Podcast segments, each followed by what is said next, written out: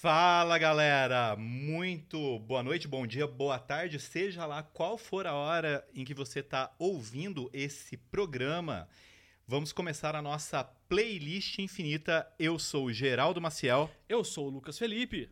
E hoje nós vamos falar sobre esse documentário fantástico, fenomenal, do caralho que estreou no dia 8 na Netflix, que é Amarelo.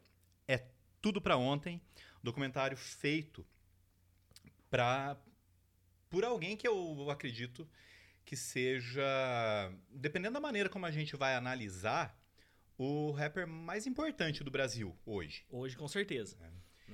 É, é complicado a gente falar isso, né? O rapper mais importante, né? Mas pela grandiosidade da figura do Emicida. É, em vários aspectos dos quais a gente vai tratar no decorrer do programa, eu acredito que a gente possa atribuir isso a ele nesse momento. É, eu acho que tranquilamente a gente pode atribuir isso ao Emicida, né? não tirando aí os méritos de outros rappers, o Jonga, o próprio Rashid, ou o próprio Criolo, mas em questão de representatividade, eu acho que o Emicida é realmente o mais importante aí, pelo menos nessa última década né? Que é basicamente quase toda a carreira dele, né?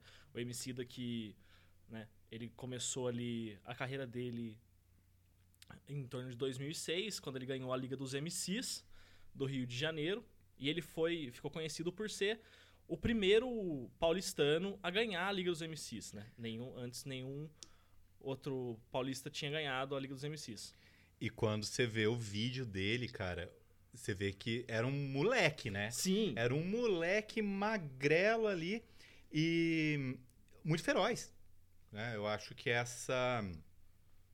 Eu gosto dessa palavra para falar do Emicida, porque tem algumas músicas dele em que a gente reconhece exatamente essa ferocidade e ele já apresentava isso, era muito visível nele já naquela época, né? Super novo, inexperiente, né? Subindo no palco ali, nas primeiras vezes dele, a gente percebe, velho, esse moleque tem vontade. Sim, e ele não. Ele, antigamente ele não participava muito dessas batalhas de rap porque ele era muito tímido. Então quando você vê os vídeos, você pode ver que ele fica até meio acanhado ali, como se ele tivesse até com certo medo, mas não é. Ele só tá ali meio que prestando atenção para ele pensar na resposta, porque batalha de freestyle é muito esse lance de você ter a resposta ali meio que na hora, você tem Cara, que desenvolver na hora. Na boa, eu, particularmente, acho um negócio muito absurdo. Muito absurdo. Né? É, tirar rima ali da cabeça na hora. Uma coisa que não só faça sentido, mas que faça sentido dentro daquela batalha ali. Dentro daquele contexto. E, e, e tem uma coisa, cara, que eu queria mencionar. A gente vai chegar nisso mais para frente, né, falando especificamente do documentário. Mas o o Emicida, ele criou em determinado momento da carreira dele uma ligação muito forte com o Brasil, né? Então, ele mesmo faz questão de frisar a ideia dele fazer um rap brasileiro, né, com todas as raízes africanas que o que o Brasil tem. E ele retoma, nos últimos discos principalmente, ele retoma o samba e tudo mais. Mas o, o rap, de uma maneira inconsciente, de uma maneira sem qualquer conexão é, proposital, ele já existia no Brasil. Ele já existia no Brasil, que é o repente. Sim. Né? O repente tá aí, faz parte da nossa cultura, faz parte da cultura nordestina. Né? E se a gente for encarar dessa maneira, o rap é uma modernização disso, cara. Sabe? É, eu, é que o lance do rap também, ele veio muito com essa, esse, essa cultura do hip hop muito forte que tá mais ligado à politização, é, a você falar da desigualdade social, principalmente com os negros. Então a cultura hip hop, ela vem muito forte nisso, né? Ela vem dar voz pro povo que é do gueto. Sim. É, eu acho que a cultura. Eu acho não, né? Isso é o conceito. A cultura ela vai surgir como uma representação do povo. Né? Então, da mesma forma que o repente é uma representação da cultura nordestina, o rap vai ser uma maneira de dar voz. Eu não gosto muito de falar da voz a quem não tinha voz, mas da voz a quem, por muito tempo na história do nosso país, foi silenciado, sabe? É, é essa a questão. E pensando nisso, né, para a gente não se atropelar aqui, eu acho que é importante a gente falar um pouquinho. A gente vai falar de maneira rápida aqui, gente, porque o nosso foco é o documentário. Mas né, é bom a gente falar um pouco da carreira do Emicida. E eu acho muito interessante e muito representativo o título do, da primeira mixtape dele, Sim. né? Que é para quem já mordeu um cachorro por comida até que eu cheguei longe. Né? Quer falar um pouquinho do disco antes de eu comentar o que eu ia comentar sim, aqui? sim. É, essa mixtape ela é interessante a partir do título, porque o MC ele começa a, a, carreira dele em 2008, não é em 2009, quando ele lança Triunfo, que é o primeiro single dele, quando ele percebeu que a, as pessoas que participavam de batalhas de rima, né, de, desses campeonatos de rima freestyle, não tinham tanto progresso depois disso. Eles acabavam sumindo e ele precisava fazer alguma coisa para ele se manter. Então ele lança Triunfo em 2008 e logo após, em 2009, ele já lança essa mixtape. E ele, ele chegou a comentar isso numa entrevista que ele deu no Jô, de que o título é uma história verdadeira. Que ele tinha a cachorra que ele tava comendo um pão, a cachorra rouba o pão dele e ele morde a cachorra porque ele gostava muito de assistir desenho. E ele via isso muito nos desenhos.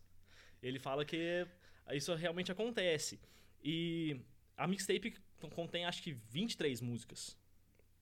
Então, assim, é, um, mixtape, é uma mixtape grande. E é engraçado porque. engra- Engraçado a gente fala, né? Num sentido não de, de ser cômico mesmo. Porque essa mixtape, ele mesmo estampava, ele mesmo gravava, e ele vendia de mão em mão em porta da universidade, na Paulista, por dois reais.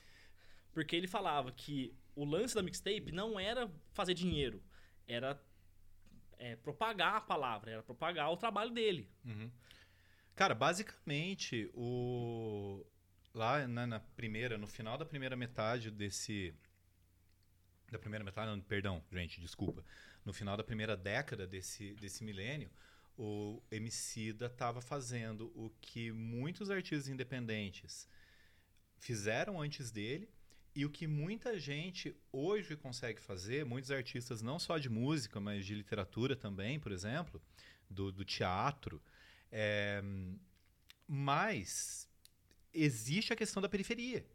Né? É, é a arte da periferia tentando chegar em outro lugar. Né? Essa coisa de espalhar a palavra né? é extremamente interessante, porque, cara, a gente fica pensando em grandes cantores, em grandes escritores, grandes no sentido de serem famosos.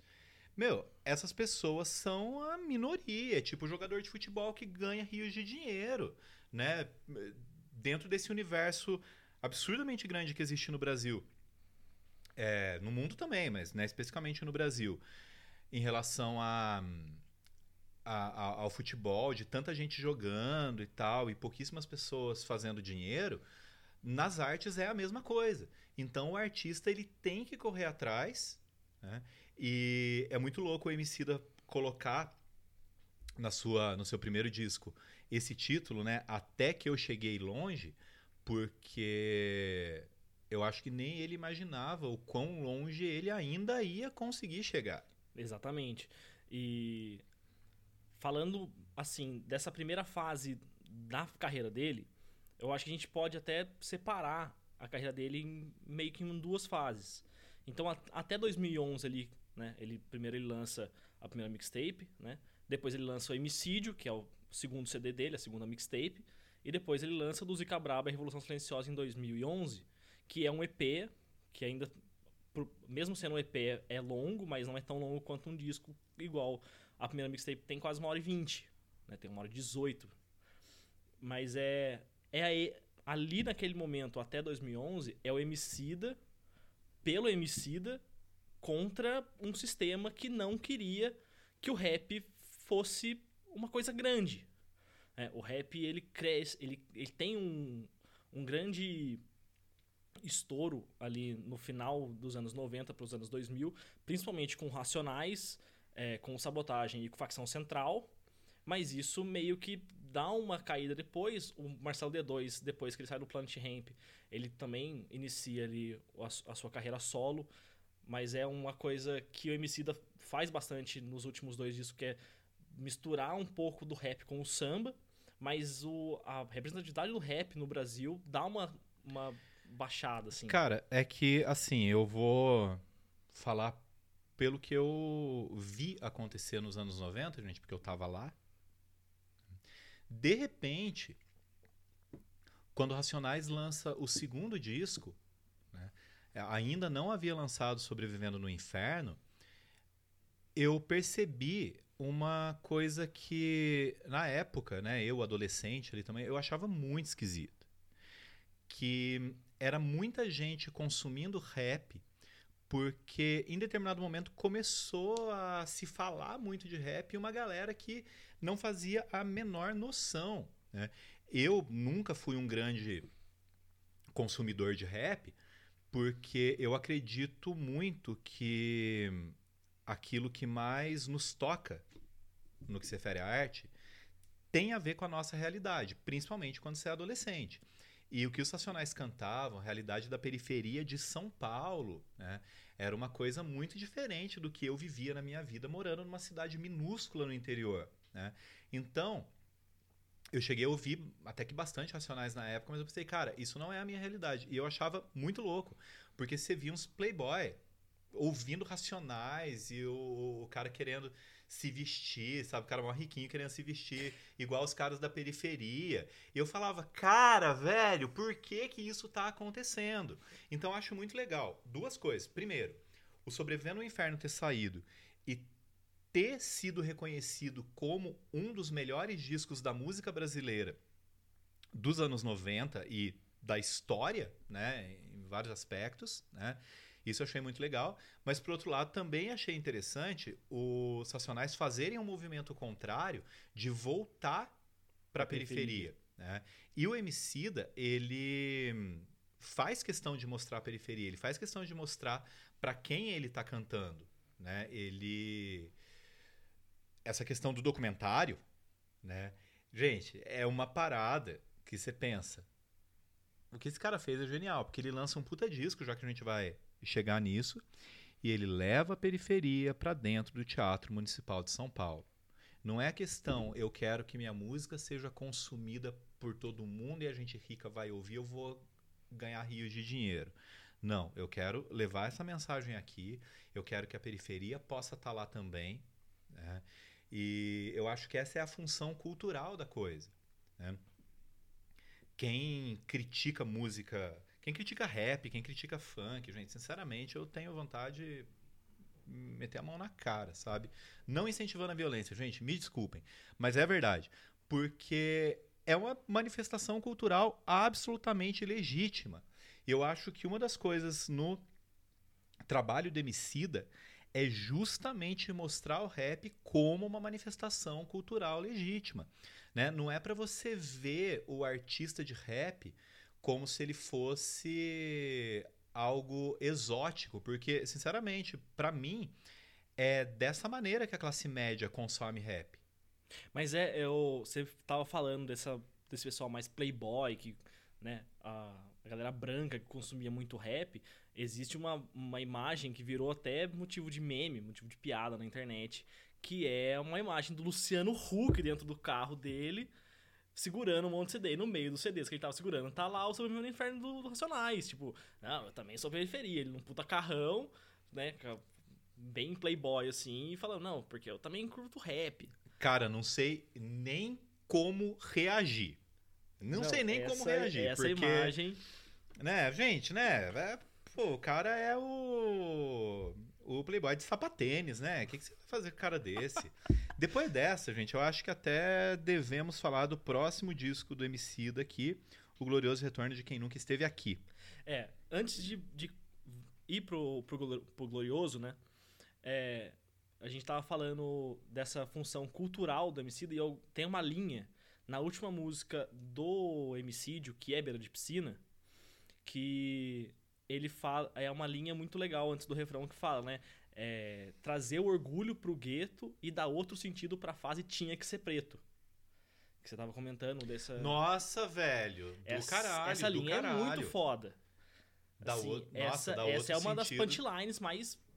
Assim, de 2010 ali. É um negócio que. É, escuta, você, você. Mesmo assim, quem não é. Assim, que, pra quem é, assim, do gueto, pra quem é. Tá mais inserido nesse meio. Deve fazer um sentido muito mais forte. Sim, porque a gente ouve tanto isso, né? Tinha que ser preto com sentido tão Pejorativo. pejorativo, absurdamente pejorativo, negativo. E quando você vê, cara, você tem tanta gente boa na periferia que a gente só não conhece porque eles estão na periferia e ninguém quer dar espaço para essas pessoas. Eles têm que arrombar portas mesmo, eles têm que conquistar o espaço deles.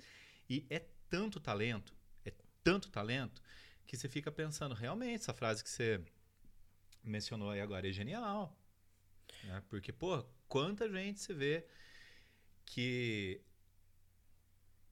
é, representa a voz do, do, do, do, do seu lugar, do lugar a que pertence, com um talento absurdo, e aí vem os malucos, né? Pô, tinha que ser preto. Tinha mesmo, porque. que bom, né? Que bom que existem essas pessoas que criam coisas fantásticas. E eu vou repetir. Na verdade, não vou repetir, eu vou mudar minha fala. Eu não vou dizer que o Emicida é o rapper mais importante do Brasil hoje. Ele é um dos artistas brasileiros mais importantes hoje de De qualquer todos. área, sabe? É, é impressionante realmente onde que esse homem conseguiu bater. Cara, quando que a gente imaginou que tanta gente, porque sinceramente eu vejo nas minhas redes sociais, é tanta gente, mas tanta gente, mas tanta gente falando desse documentário que eu fico impressionado, fico impressionado e aplaudo.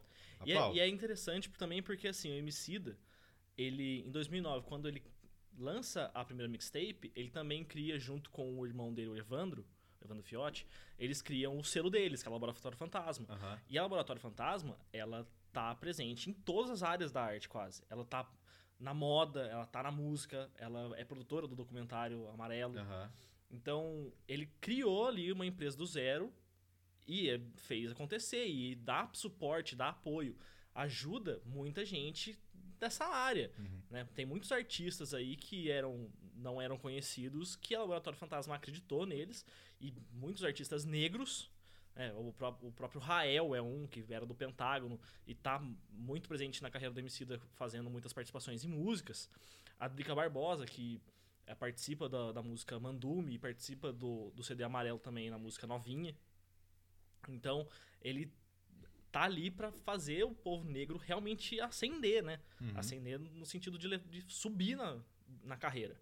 Mas é voltando aqui à carreira do Emicida, a gente vai entrar na- no Glorioso, que pra mim, particularmente, é o disco mais importante da carreira do Emicida, porque ali ele entende que o triunfo tem que ser coletivo. Ali ele não é mais o Emicida pelo Emicida falando com a massa.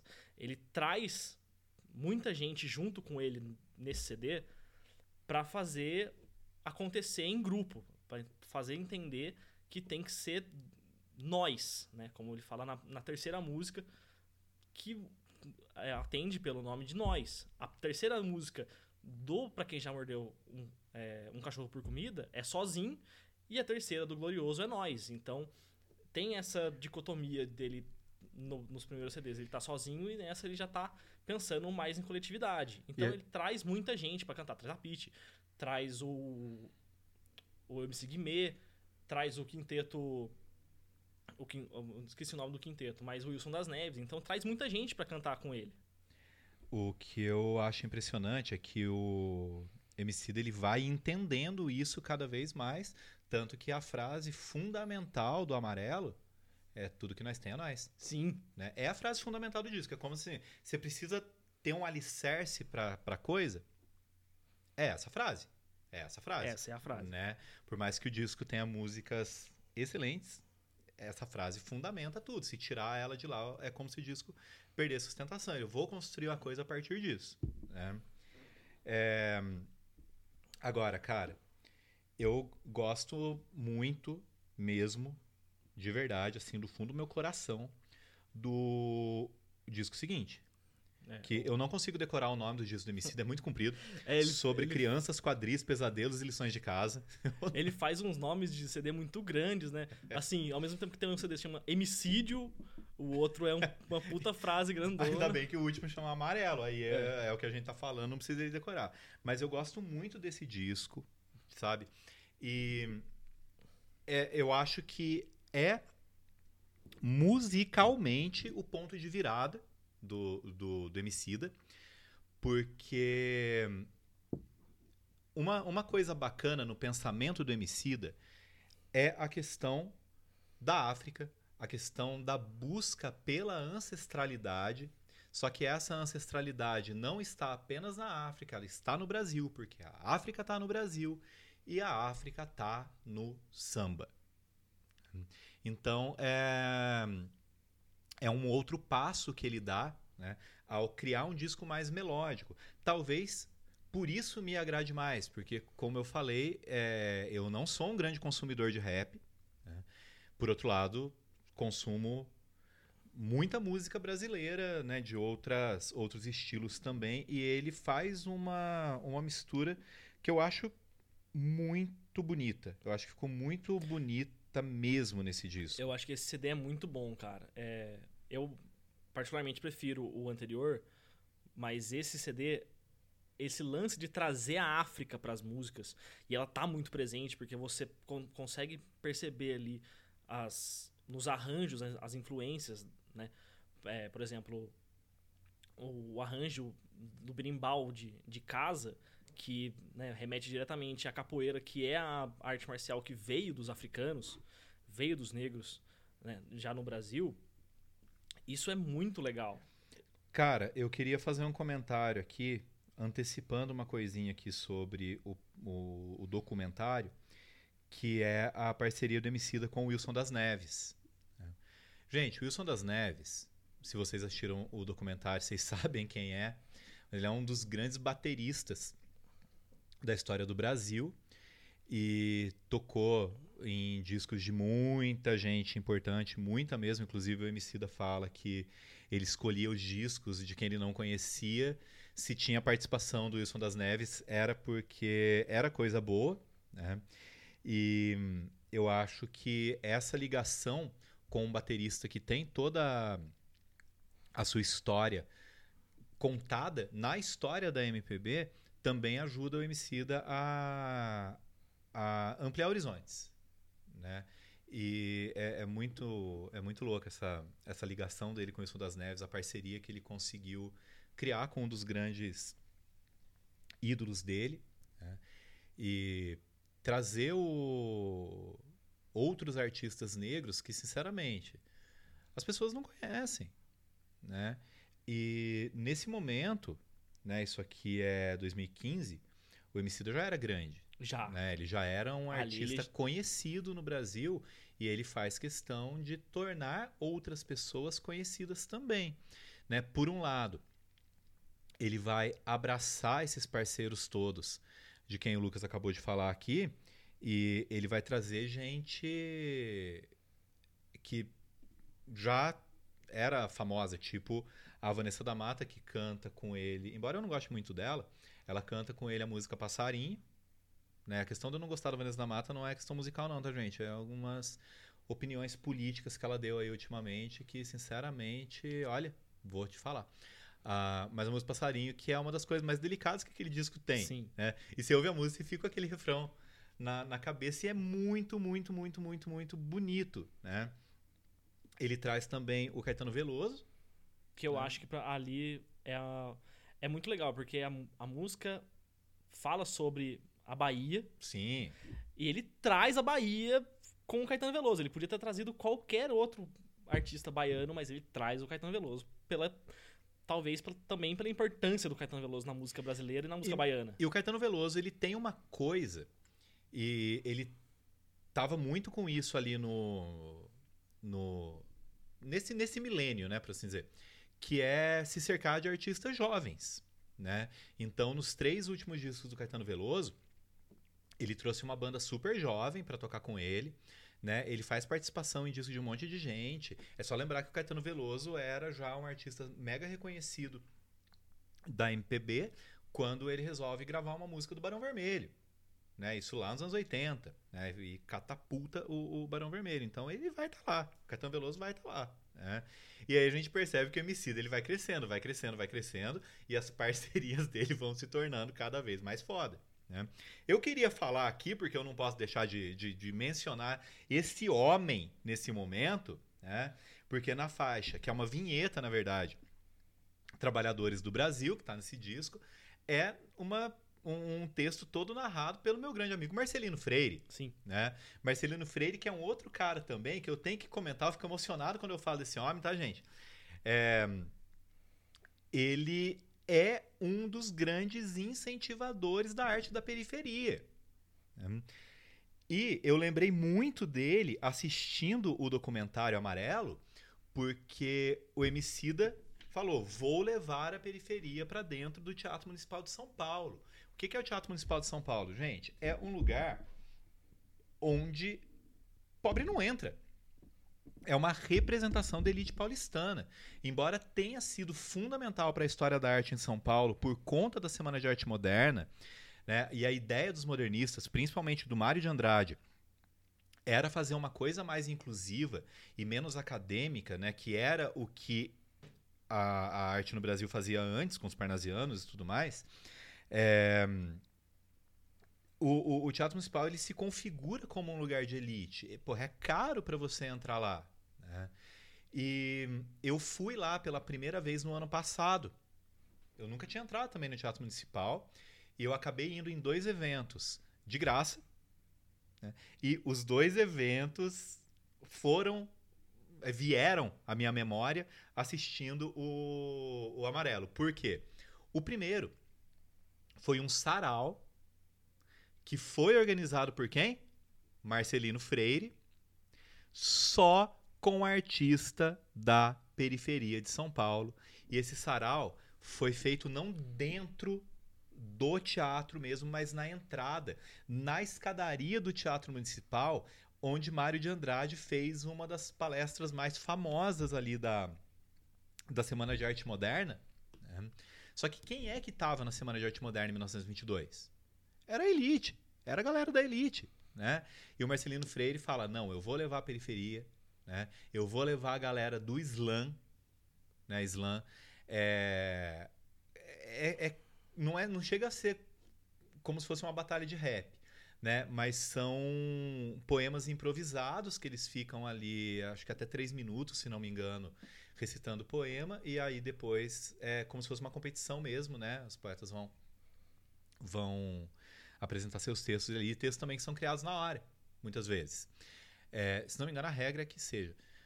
E então isso foi uma coisa que me marcou bastante, né? Ver a periferia dentro do Teatro Municipal de São Paulo.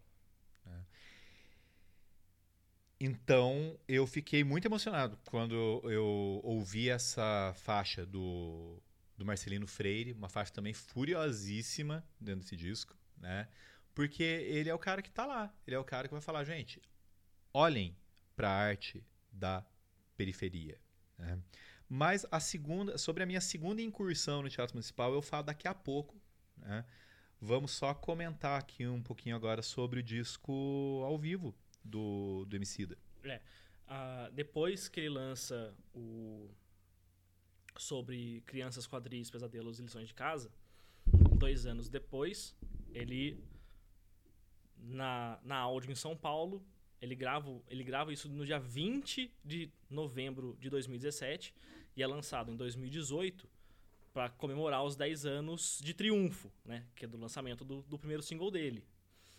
E nesse DVD, nesse show, que eu- é um dos, assim, dos eventos que eu assisti, em, lógico, né, em vídeo, porque eu não tava lá ao vivo, que eu achei uma das coisas mais viscerais, assim. Porque ele leva muita gente para lá, acho que são 13 convidados que ele leva. Entre os três convidados, o Caetano Veloso, que canta, além de baiana, ele canta mais uma música, que é uma música, era uma música inédita, que ele chama de Haiti.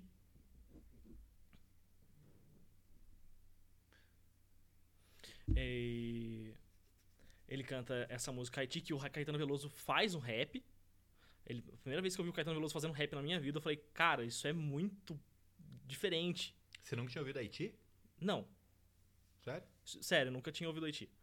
É, e leva o, quem, o Rael, que já tinha muitos trabalhos com ele, mas eu acho que a, ali, naquele show, naquela representatividade do 20 de novembro, seu dia da consciência negra, é, comemorando 10 anos da carreira do Emicida, que era um triunfo, não, é, não tem como a gente não falar de Mandume, que ele, além do Emicida, são mais sete artistas negros que ali cantam a sua, as suas é, verdades. Então, assim, a Drica Barbosa, que a gente já comentou, que já está presente no, nos trabalhos do Emicida, né? Ela ali como mulher negra, feminista, canta a linha, as, as falas dela, representando a verdade dela. O Rico da Laçã, que é homossexual, canta também a verdade dele. E é uma das músicas mais viscerais, e ela é muito forte. E ali você vê todos aqueles negros em cima do palco, representando aquela força, e como a música, o nome da música é Mandume, que era um rei angolano, mostra, porque era um rei angolano que, além, ele afugentava os colonizadores brancos. Ele descia, como o Cida fala, ele descia o cacete mesmo nos caras. Então é, é muito representativo aquilo ali. É muito forte. Então, esse, DVD, esse show né, dos 10 anos de triunfo é muito, é muito bom. É muito foda. Assim, não tem, não tem como a gente ficar mensurando quão grande quão esse acontecimento é. E dois anos depois da gravação, aí vem o Amarelo, que é o disco mais diferente da carreira do Emicida.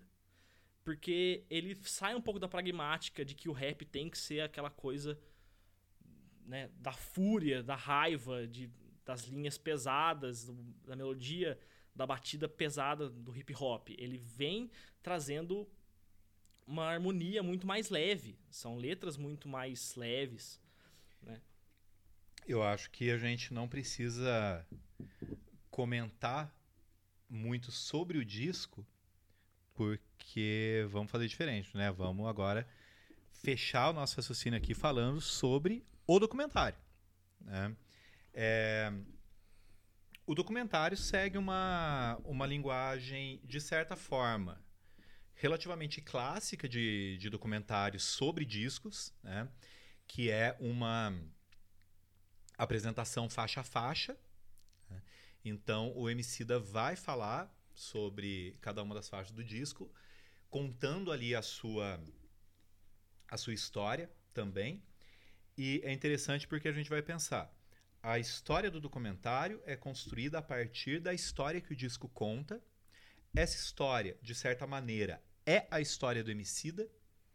E de uma maneira mais ampla, é a história do povo negro e da África. Né? Então, isso acaba sendo o, o, diferencial. Né? Porque, assim, gente, já assisti inúmeros documentários sobre discos, documentários faixa a faixa, mas o, o MC ele parte dessa linguagem clássica, desse tipo de documentário, para chegar num outro lugar. Né?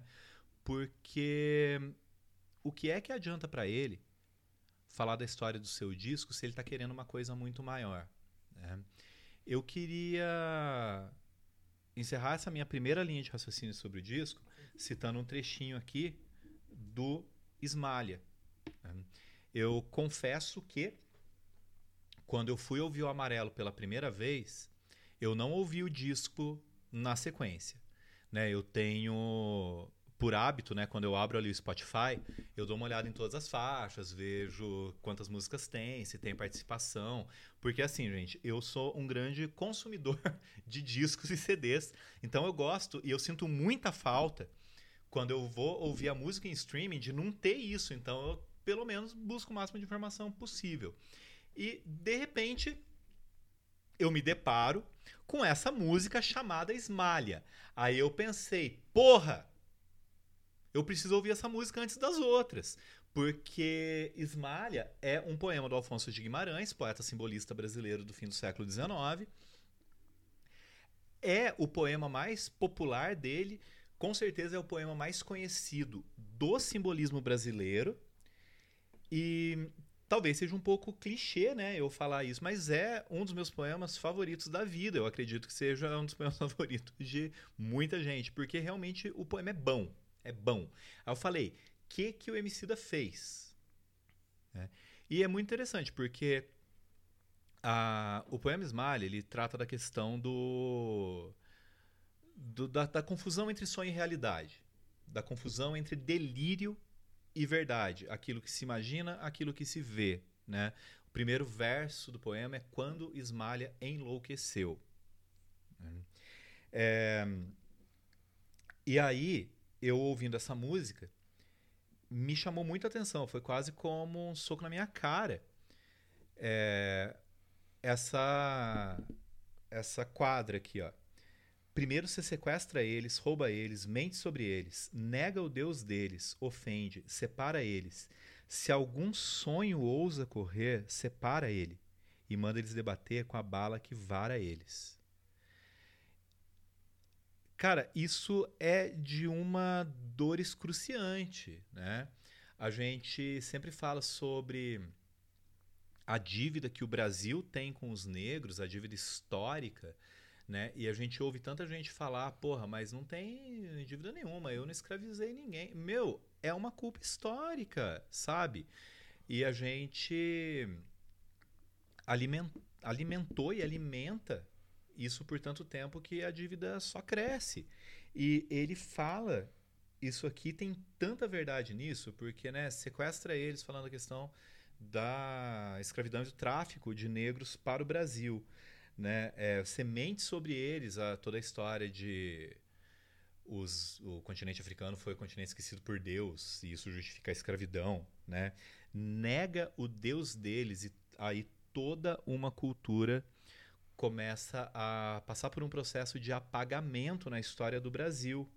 Separa eles, porque eles foram separados das suas famílias, das suas tribos, dos seus povos, e primeiro de tudo, separados da sua própria terra. Né?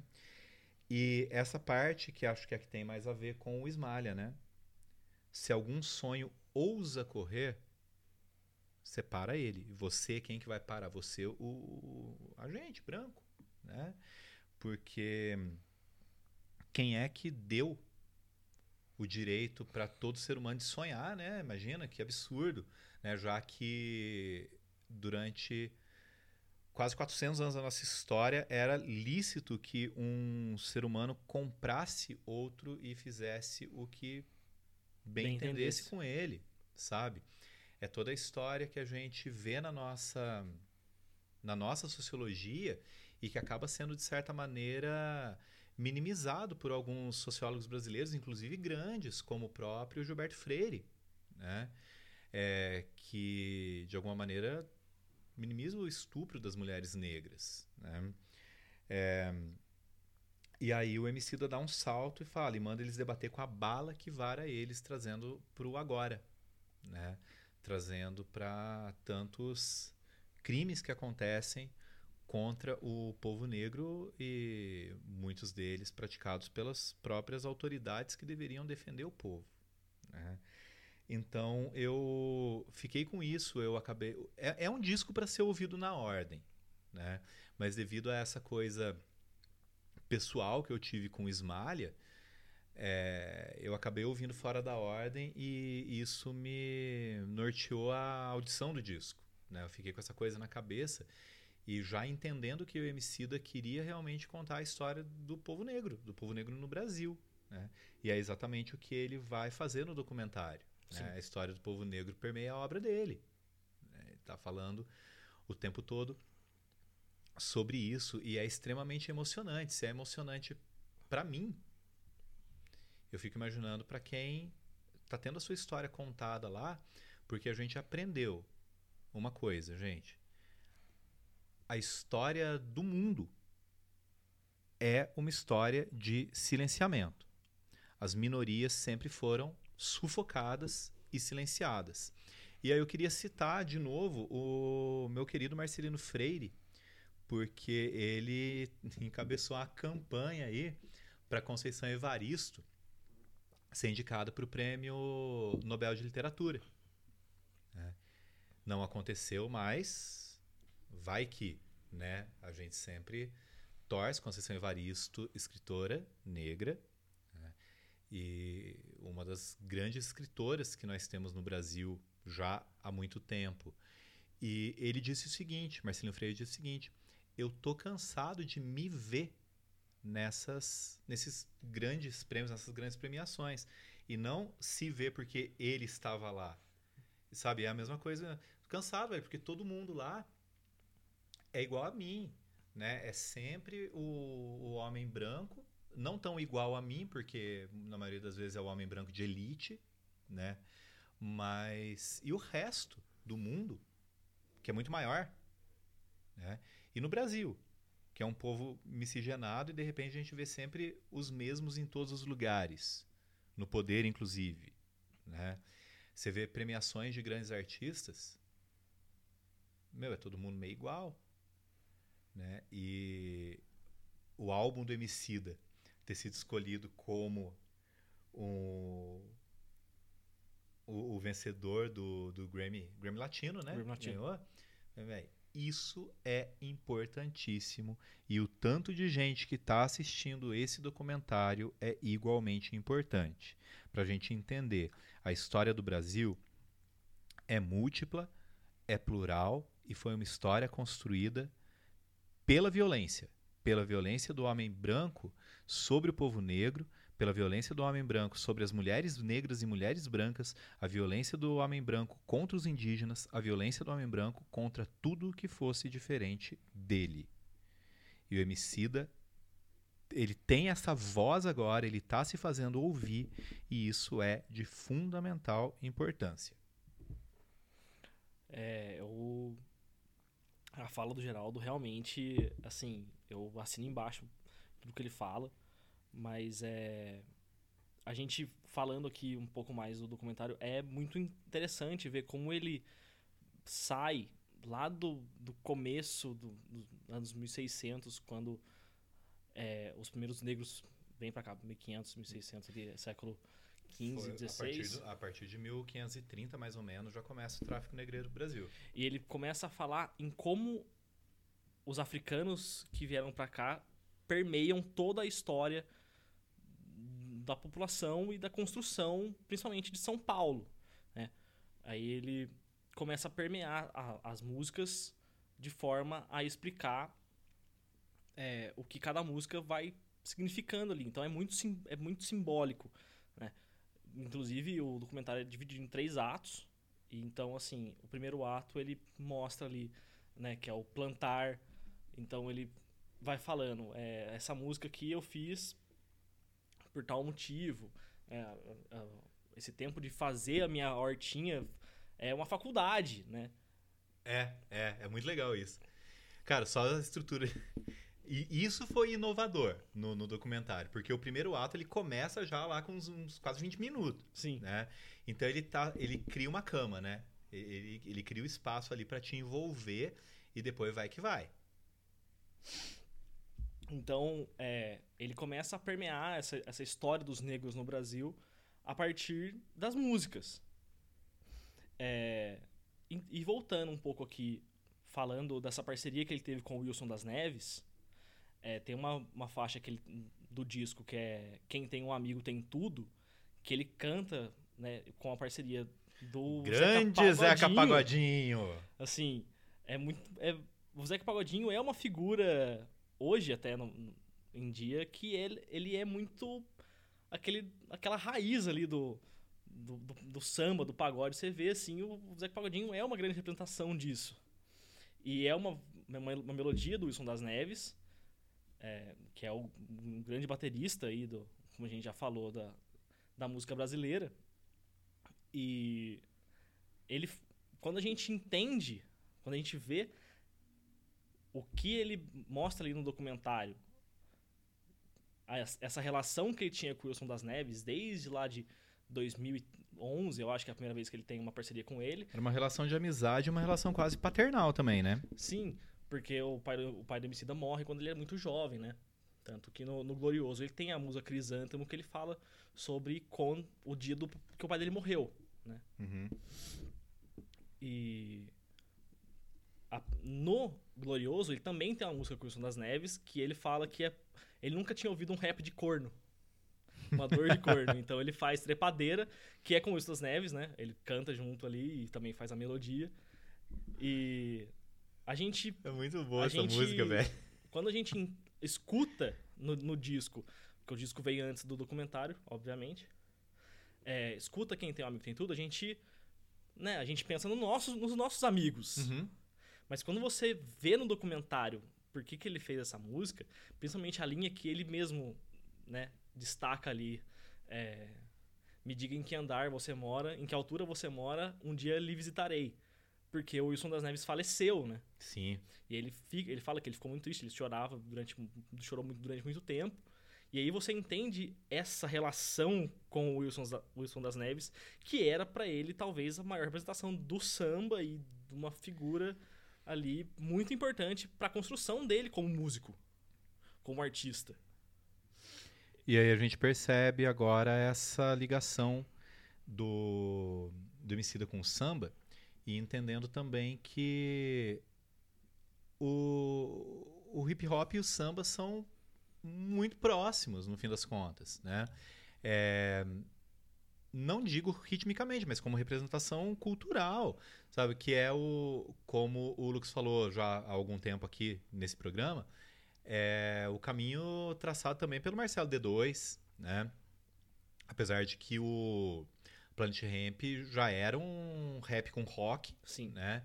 Mas depois o Marcelo D2 vai abraçar ali o samba com, com, com, com louvor, gosto. com gosto. É, o disco né? acho que o primeiro disco da, da carreira dele solo é Em Busca da Batida Perfeita. E tem muito samba naquele Sim. disco. É. E, e, é muito bonito, cara, isso que o MC da fez nesse disco, porque eu eu acho o seguinte, é meio consenso isso entre pessoas que pensam. Embora a gente esteja vivendo um momento no Brasil em que parece que é bonito não pensar, né? Mas quem pensa deve concordar comigo. É muito necessário a gente conhecer a nossa história. E o Emicida é um sujeito que conhece a sua história. Ele conhece a sua história e precisa partilhar essa história. Ele precisa contar essa história, né? Porque, gente, tô repetitivo, talvez, mas é importante a gente falar sobre essa questão do silenciamento. Não dá para não falar, eu preciso repetir isso porque é a nossa história. Né? A história do nosso país. E o Emicida quer jogar isso na cara da gente. E joga. E joga de uma maneira muito bem feita né? Muito potente, muito poética, muito vigorosa, muito bonita, sabe? É, se você está ouvindo esse podcast e não ouviu o Amarelo ainda e nem assistiu o documentário, eu vou usar uma frase que eu li numa crítica uma vez de um disco do Paulinho da Viola.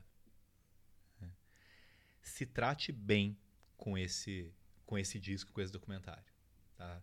É, é, é uma maneira de se tratar bem, tanto pela poesia da coisa, eu não estou dizendo poesia em termos de verso, estrutura, mas o sentimento que ele te, te causa. E não estou falando de poesia só por causa do Esmalha. Né? E também se trate bem no sentido de que é uma maneira de nos tratar bem, conhecemos a história que, que nos precede, sabe? Eu valorizo muito isso. Eu acho que todo mundo devia, devia valorizar.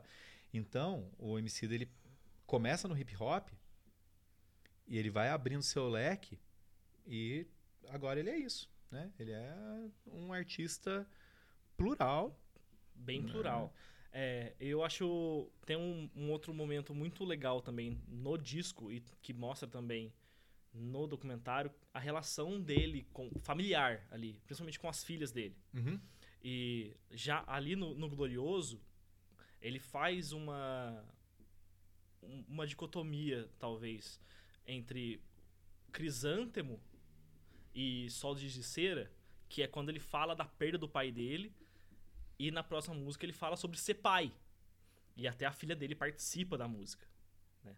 Uhum. E no, no Sobre Crianças é, tem, uma, ele, ele tem uma fala ali que ele fala sobre uh, as amoreiras tal, e que as pretinhas são as mais doces. Que no final fala, que bom papai, porque eu sou pretinha também. Sim. E nesse... Que inclusive é, ele lança o livro infantil dele, né? Sim. Amores. E nesse, nesse disco, né, no, no amarelo, tem Cananéia, Iguape e Ilha Comprida, que é, é muito. Tal, é uma diferença muito grande, porque no começo é um áudio dele ali com as filhas dele, até mostra no, no, no documentário ele, essa cena mais ou menos, que é ela segurando o chocalho. Não, chocalho tem que ser chacoalhado com força, mas sem risadinha. Uhum. Porque a gente é do rap, rap tem que ser mal, mano. Você acha que o Mano Brown passa por isso? Você acha que o Jonga passa por isso? O Rael? A gente é do rap, rap é do mal.